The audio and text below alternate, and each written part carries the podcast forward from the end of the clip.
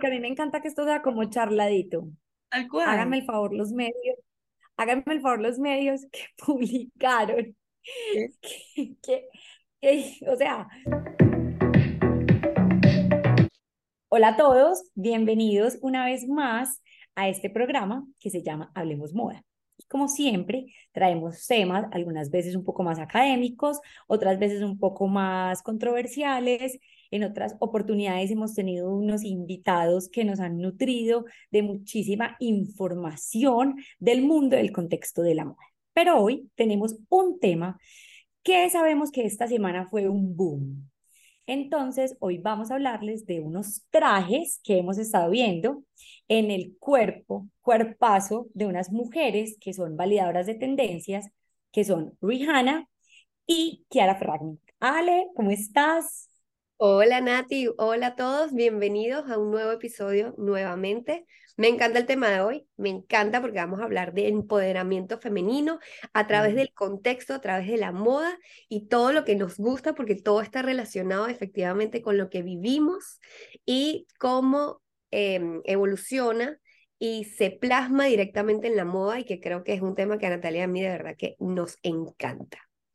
Entonces, bueno. entonces, entremos en materia. Podemos empezar las gafas de los superpoderes. Vamos a empezar quizás por Kiara Ferragni, que vino la noticia un poquito antes de Primero, la exacto. Super Bowl. Exacto, entonces vamos a hablar de estos premios Sanremo, que son muy importantes en Italia, y en este contexto, ya que tiene tanta acogida, y digamos que Kiara ha pasado, hemos visto que es una influencer de la escritora de The Blonde Salad, hemos visto cómo ella ha ido evolucionando eh, no solamente la parte estética, sino también la parte del discurso. Y el discurso a través de la mujer, que es algo muy importante. Y aquí es el punto en el que hablamos porque la moda no es de carácter frívolo, como muchas personas creen que lo es, sino que la moda se vuelve ese, como ese, ese ente capaz de expresar todos, eh, todos los acontecimientos sociales y también se vuelve de manera un poco contestataria. De hecho, con los vestidos de Kiara, recordemos que los vestidos que vimos fueron varios, fueron vestidos elaborados por María Grazia Chiuri, la directora creativa de Dior, que también es italiana, la persona que también le diseñó su traje de bodas, o sea, una persona a la que Chiara Ferragni de verdad que le ha confiado todos esos momentos importantes en la vida de ella como mujer. Entonces, vamos a empezar. Ella ese día lució varios trajes y vamos a empezar hablando por el primero. Sí, a ver, no es ese día en, en su totalidad, porque el Festival de Remo tiene varias galas. Entonces, lo que hizo María Gracia Curie con Kiara fue como decir, ok, necesitamos obviamente eh, ropa, vestidos, en los cuales no sean solamente estéticamente bonitos, sino que lleve el mensaje que tú has querido comunicar durante todo este tiempo. Y se hicieron, si no me equivoco, son cuatro. El primero es el traje manifiesto. Tenía una estola blanca en la que, traduciéndolo al castellano, tenía una frase que decía, piensa libre o pensar te libera, ¿cierto? Esto es un traje que prácticamente lo hicieron para que ella pudiera expresar todo el tema de que no sentirse culpable por quién es como mujer, por quién es a nivel de sus logros. Y de expresión. Es un traje que invita a la expresión de las mujeres, a la libre expresión de las mujeres. Y a romper con todo el tema de, de las convenciones y de lo que el patriarcado porque se enfocan mucho en eso, como todo el tema de hombres siempre ha liderado al 100% en todo el tema de industrias y como ella sí puede aceptar sus logros y aplaudirse todo lo que ha logrado en su vida, siendo ella mujer y siendo además del mundo de la moda, porque sabemos que es un mundo que muchísima gente externamente lo ve demasiado narcisista y lo ven muy egocéntrico también. Quizás no le ven como que esa profundidad de, de a, dónde puedes llegar. Tenemos un segundo traje, porque vamos a hablar de cada uno un poco y como cuál era el enfoque, porque digamos que realmente si hacemos un macroanálisis, todo era de la liberación femenina, de la expresión de las mujeres, eh, de la parte de body shame, pero entonces en cada uno de los trajes les vamos a explicar como qué se quería lograr con cada uno y qué se quería transmitir a través del vestuario.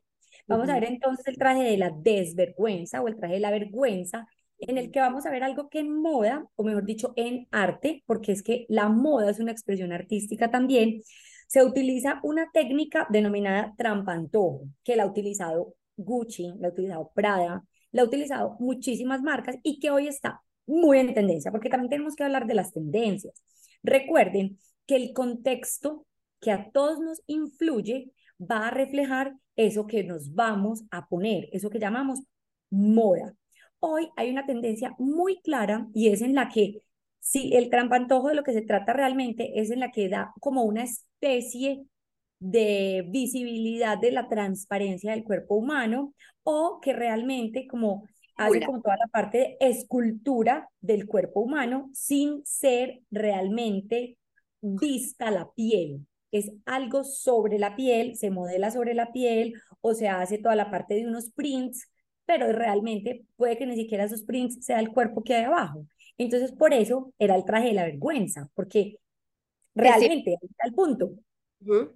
Sí, tal cual. E incluso me parece súper me parece súper aterrizado, muy bien pensado por parte de ellos. Eso también fue una referencia de mm, la, del desfile de primavera-verano de Dior el 2018, que obviamente la directora creativa era María Gracia Curie, y quisieron como que traer esa inspiración de Eva hacia eh, Kiara para poder mostrar que no hay vergüenza de mostrar y de mm, el cuerpo femenino, porque es eso, está todo el tema de que si se muestra cualquier parte del cuerpo puede venir una violencia a nivel de género y no es así, no es porque tú muestres un poquito más de piel, eh, se tiene el derecho de hacer un acto como una violación o una agresión.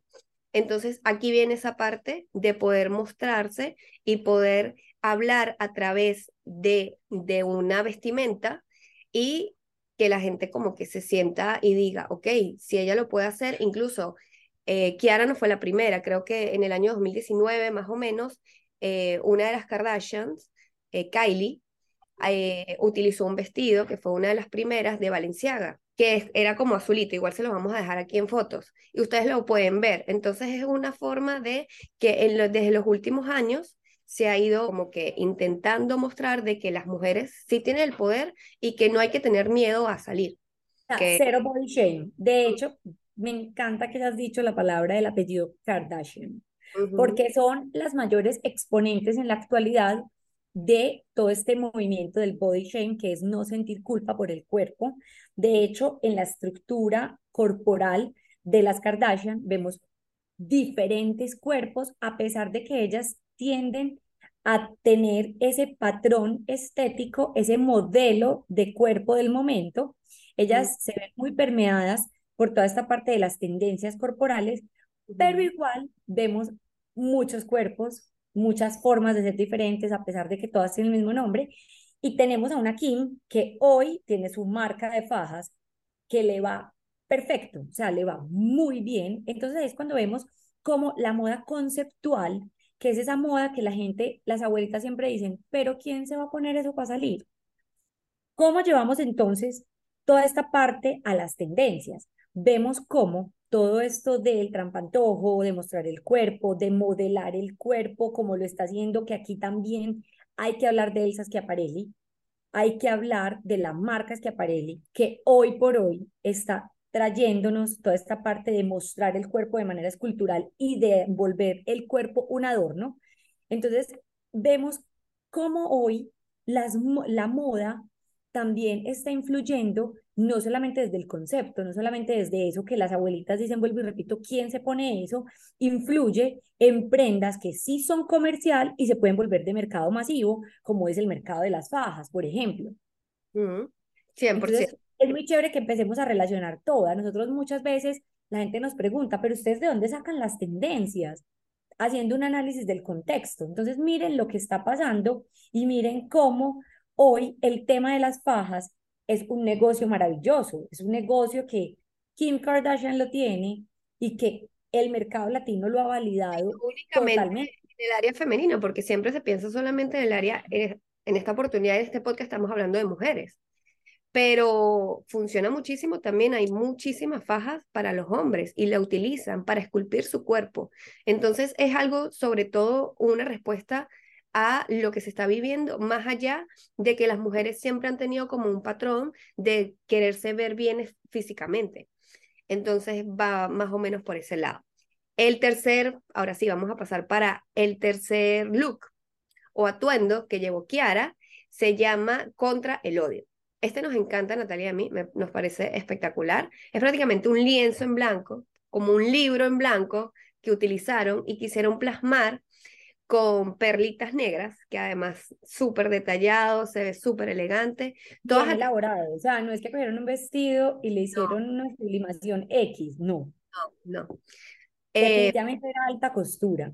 Sí. Pero con un sentido muy contestatario. Sí, eran todas esas frases que eh, Kiara recibe, ¿ok? En la actualidad, a través de sus redes sociales, de prácticamente bullying, ¿ok? Se meten con ella en todos los sentidos, desde a nivel estético, desde cómo hace, eh, si es una madre, pero también está trabajando, eh, cómo muestra su vida, cómo no lo hace, tocando todo el tema de por qué tiene que separar lo, la parte de ser madre con ser mujer, porque lo critican mucho y no es la primera persona que, que lo hace. Tras un comentario en el cual decía que porque Kiara, si tiene tanta influencia a nivel mundial, ¿no? sobre todo en el mundo de la moda, em, solamente agarra un traje para mostrar esas opiniones que tienen las personas contra ella. Y a mí me parece maravilloso, porque efectivamente la mayoría de las mujeres que son trabajadoras, solamente por el hecho de ser madres, ya te catalogan de que no puedes seguir trabajando por tus sueños, sino que tienes que vivir para literalmente solamente criar a un hijo y no es así, en el mundo actual no es así. Y ella quizás puede sentir muchísima culpa por todo el tema de los comentarios, por tema de que tiene que ir a trabajar y tiene que dejar a su hijo o con su padre, con algún familiar o con alguna persona que puede trabajar para ella. Entonces, creo que es un debate que tienen muchísimas las mujeres que son madres actualmente y que a nivel profesional no han querido dejar eh, de trabajar, que a nosotros nos parece fabulosa. Natalia y yo aún no somos madres, Em, pero sí nos ponemos en esa posición. Nos hemos pensado como que qué va a pasar en el momento de que uno es madre, cómo vas a poder lidiar con este tema y sobre todo con aquellas opiniones externas que sí, efectivamente son ajenas a uno, pero de igual forma yo siento que, que a uno le pegan, porque uno se empieza a cuestionar, lo estoy haciendo mal, lo estoy criando mal, no estoy siendo tan presente como quizás podría ser a tiempo completo. Entonces, que Kiara con María Gracia Curie hayan hecho como alusión a esta parte e incluso con el, con el discurso que dio, maravilloso. O sea, voy a ver si les podemos poner aquí. Además que complementemos, complementemos esto, no solamente es como la moda también habla por sí sola y es contestataria, y es ese ente que sale y grita voces todo con lo que no está de acuerdo, sino que también es el refuerzo de la palabra y cómo todo tiene que ser coherente y que les explicamos, como todo hace parte de una acción. Entonces, también hay un discurso coherente con un vestuario, hay toda una puesta en escena alrededor de este tema que vemos que no, es que digamos que las, las Instagramer, ella empezó siendo una bloguera, porque con The Blonde Salad hablamos de, del blog, pero digamos que hoy la fuerza de la imagen es más fuerte que el de la, no es que sea más fuerte que la palabra, sino que ha tomado mucha fuerza la imagen. Entonces podemos ver cómo en ella, siendo muy coherente, no solamente el discurso desde la parte del blog, sino también la parte de la imagen, cómo ella está utilizando unas herramientas que siempre la han hecho fuerte para ser la mujer fuerte que es. Entonces miremos cómo todo tiene sentido y más en el mundo de la moda, y cómo nos salimos de esa frivolidad.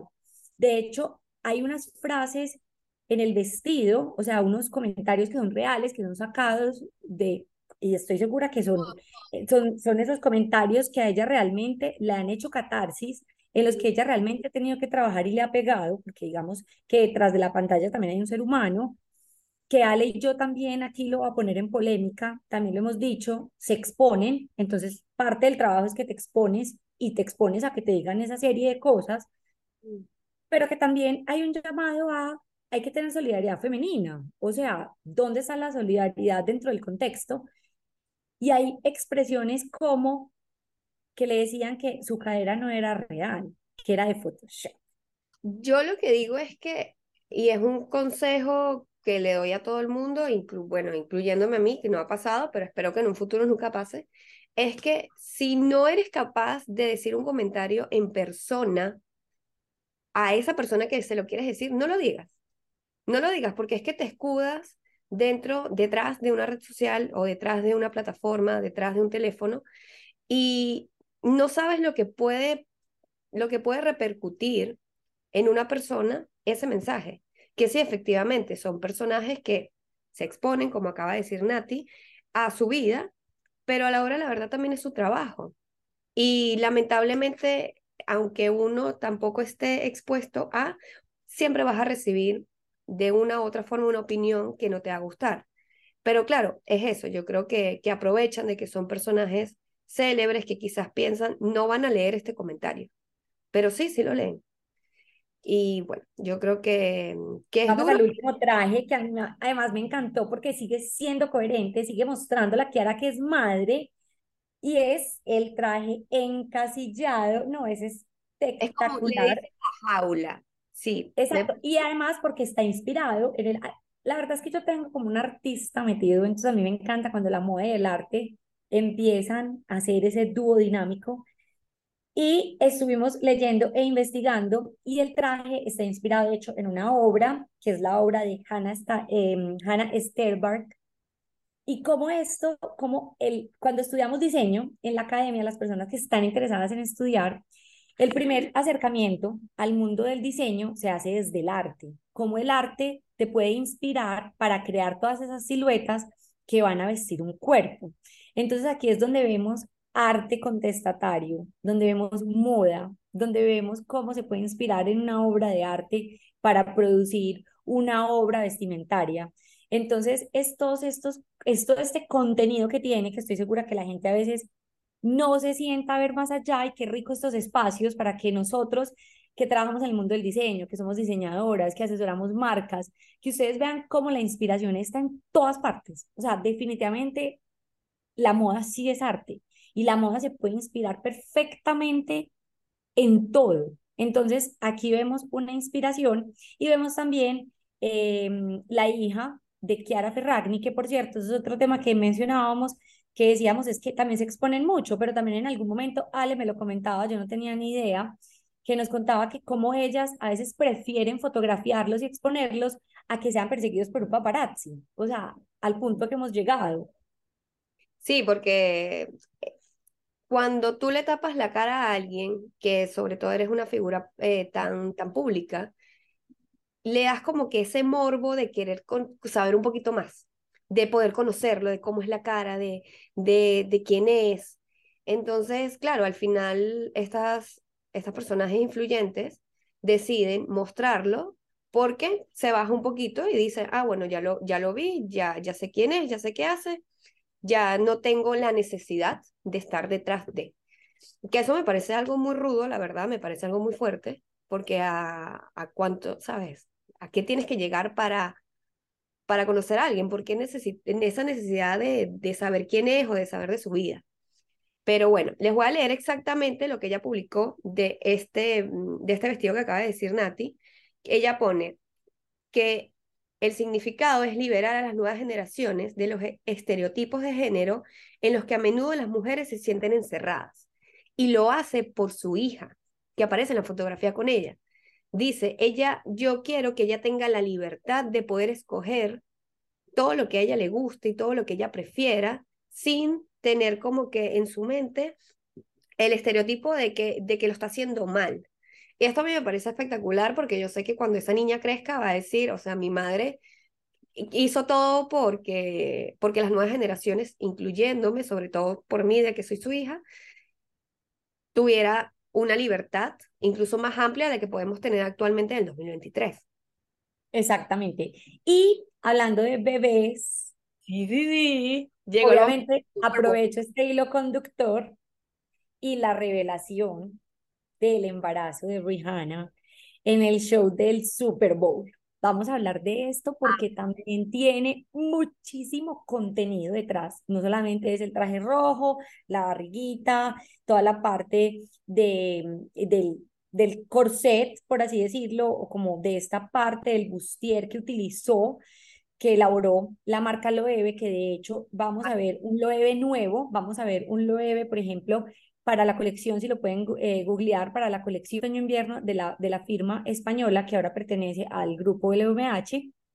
Entonces, vamos a ver cómo no solamente es una Schiaparelli, es un Loewe que también lo está haciendo. Entonces, vamos a ver cómo se sigue potencializando la figura femenina, todas estas líneas que hablan de feminidad. Y más femenino no puede ser el contexto de Rihanna, que no solamente en el Super Bowl, sino qué tal las fotos para la revista Vogue, hábleme de esa editorial, de una mujer empoderada, de una familia, de unos hijos. Es que realmente hoy estamos viviendo más empoderamiento femenino que nosotros decíamos, estamos hasta aquí y creemos que el empoderamiento femenino ya se dijo todo. No, no, no, esta semana nos dimos cuenta de que no se ha dicho todo.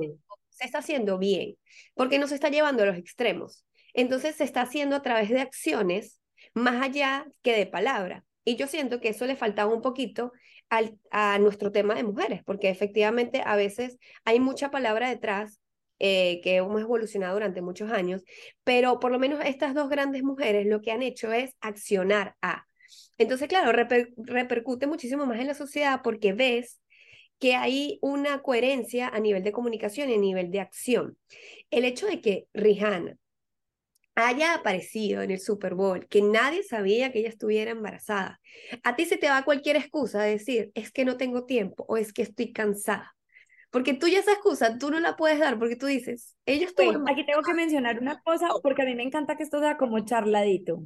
Háganme el favor los medios, háganme el favor los medios que publicaron que, o sea, como esto es una conversación y es charladito, yo quiero que por favor las personas que no saben esto escuchen.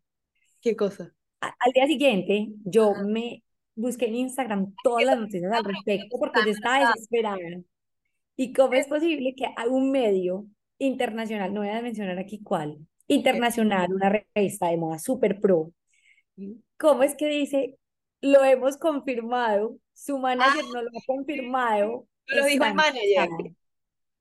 Sí, como, en serio, eso es una noticia, lo tenían que confirmar, o sea, más obvio, imposible, o sea, o se puso una barriga, pues, o sea.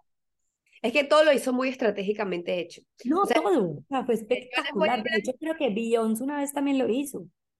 No, y les voy a hablar un poquito, porque así como Nati tiene un lado más artístico, yo tengo un lado más, un poquito más de mercader que me parece espectacular lo que hizo. Ustedes saben que ellas tienen su marca de maquillaje, porque efectivamente todas las que hemos nombrado, desde Kiara, este, Rihanna también, son mujeres empresarias, son mujeres que quieren formar un imperio. ¿Saben para qué tienen esa cara tan divina? Exactamente, no es como que tengo una cara bonita, no, yo trabajo por y para. Ella tiene su marca de maquillaje que se llama Fenty Beauty. Ella, a principio de año, había lanzado dos colecciones y una de ellas era eh, enfocada a la parte del Super Bowl. Incluso ella hizo em, campañas muy a nivel de Super Bowl. Había una que es como que una, el, el balón del, del deporte, como que le echabas como una tintita y se iba poniendo dependiendo del color de cada base. Y así sucesivamente, eh, creando como expectativa la forma en que, o sea, aquí es cuando yo digo, miren, todas las personas que nos están escuchando y que están creando una marca y que les da pena promocionar su marca, o sea, Rihanna lo hizo en pleno Super Bowl. Y ahí es cuando tú dices como que si ella lo hizo en pleno Super Bowl, ¿por qué yo no puedo promocionar algo por Instagram porque me da pena? Como que no. O sea, muchísimas marcas en pleno Super Bowl gastaron más de 7 millones para estar ahí, porque es lo que cuesta, ¿ok? Tener una publicidad en, en este gran evento y ella lo hizo con cero, cero dólares, o sea, cero. Porque bueno, no sé si saben, todas las personas que se presentan en el Super Bowl no, no, no les pagan, ¿ok? Eso es una invitación que se les hace a los cantantes Y ellos, si quieren, aceptan o no aceptan. Pero ella fue tan inteligente que, digo, que dijo, yo voy a aceptar, pero voy a meter toda mi campaña para, o sea, aumentó un 8, es que me lo sé de memoria porque es que me quedó registradísimo, 833% de búsquedas en su página web. Y ahí es cuando tú dices, ok, funcionó. Además, si ustedes ven el formato eh, a nivel de coreografía, todo es como a nivel vertical, para que funcionara y para que pueda funcionar para las redes sociales, para TikTok, para Instagram. O sea, todo estaba demasiado perfectamente calculado. Y eso a mí me quito el sombrero, porque yo sé que hay muchas personas que están criticando el show en sí, porque no ha, no ha sido comparado como con otros que han tenido como que un poquito más de producción, se puede decir. Pero es que solamente la estrategia, yo digo como que me quito el sombrero, porque hiciste todo al mismo tiempo, dijiste que estabas embarazada, utilizaste marcas sumamente acorde al contexto que se está viviendo. Eh, le hizo mm, homenaje, le rindió homenaje al, ¿cómo es que se llama, Nati? Eh, Andreta Ley. Andreta Ley era, Andreta Ley fue editor de Vogue. Se murió, eh, por cierto, acaba de morirse, se murió en enero. Ah, y exacto, se murió hace, hace poco, entonces también fue un homenaje al mundo editorial de la moda. Entonces ella abarcó, lo como dice Ale, abarcó todo, que era lo que yo les mencionaba ahora con Kiara, cómo la moda tiene la capacidad de poder tomar cada uno de esos aspectos para comunicar, para vender, para hacer arte. Entonces miremos que la moda no es solamente un negocio, la moda puede abarcar más de lo que ustedes se imaginan. No, y no solo es verse bonito, porque es lo que yo les digo, hay mucha gente que piensa que es súper frívolo este mundo. No, de hecho, hoy es el tercer, es el tercer negocio más productivo en el mundo. El primero es la guerra, desafortunadamente siempre lo ha sido la producción de armamento. El segundo es la tecnología y el tercero es la moda. Entonces, por Dios, o sea, la moda tiene un montón de espacios en los cuales interactuar, en los que se puede monetizar. Así que, Así para que, todo lo demás existe ese 08. Eh, además. Pero saquen, agarren estas, estas referencias, estos ejemplos que ayudan mucho, en verdad. Si tienes una marca, si quieres empezar a hacer una marca, solamente tú como mujer, llenarte de fuerza, llenarte de valor, decir, si ella puede, yo puedo, em, porque es así. Yo creo que los pensamientos positivos también atraen cosas positivas y cuando uno lee estas cosas, a uno le, le llena el corazón y uno dice como que sí se puede, se puede lograr. Estoy trabajando en el rubro, que no me equivoqué de carrera. No nos equivocamos de carrera. bueno, y siempre decimos, no nos vamos a extender, les vamos a hacer un contenido, así que se lo pueden escuchar de la casa a la oficina, pero es que era imposible porque teníamos unos temas ahí que teníamos que sacar y hablarles y exponerles y que si algo quedó por ahí suelto y quieren saber, por favor, déjenos el comentario y hacemos la segunda parte de este programa porque de verdad esto nos apasiona. Entonces, bueno, yo creo, Ale, que vamos diciéndole a todos que adiós. Oh, por el día de hoy. más tema, hacemos la segunda parte. Bueno, recuerden, yo sé que soy fastidiosa, pero es gratis. Suscríbanse. Si nos están escuchando a través de Spotify, denos estrellitas, cinco estrellitas. Y de resto, nos vemos el domingo de la semana que viene. Espero que les haya gustado y bueno, ahora sí, nos despedimos.